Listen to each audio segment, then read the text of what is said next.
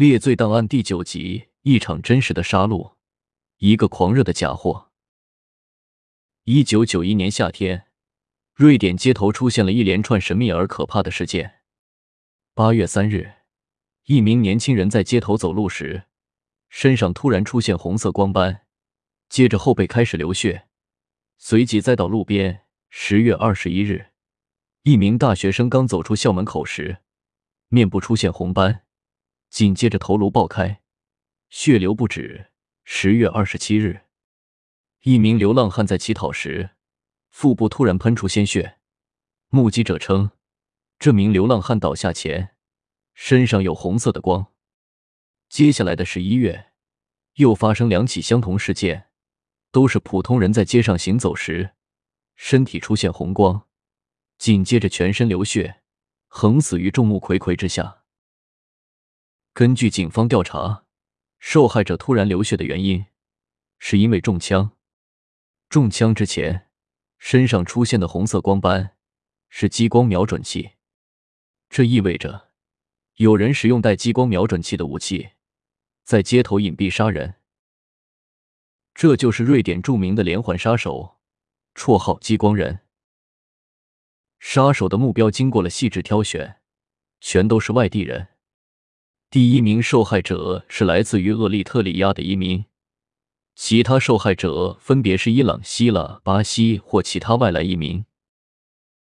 据此，瑞典警方高度怀疑这是针对外来移民的仇杀，凶手肯定是一名真正的瑞典人，认为瑞典人至上，不容许任何玷污。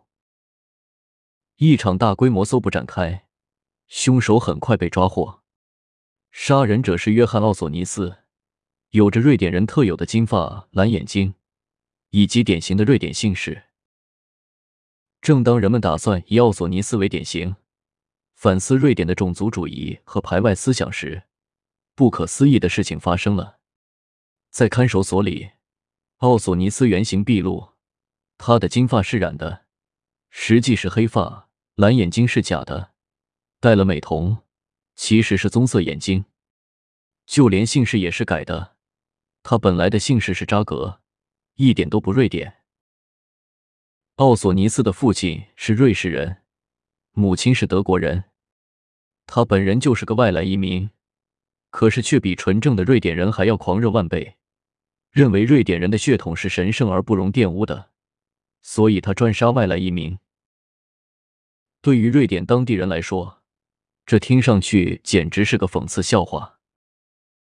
可是，对于我们来说，这种人不少见。以前就有句老话：“二鬼子比鬼子还狠。”直到今天，这种情况仍然存在。对于这种扭曲的心理现象，细荣雄跟大家说，有个专门的词，叫做“皈依者狂热”，指的是新皈依者或者身份不纯的人。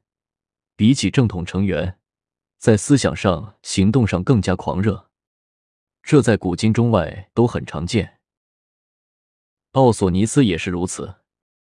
童年时，他因为黑发和棕色眼睛，经常被瑞典本地儿童欺负，但他并没有因此恨瑞典。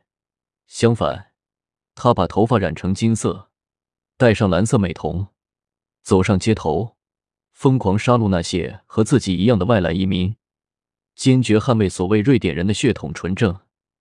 他以为自己的行为能够证明他比瑞典人更加瑞典，他是真正的瑞典人。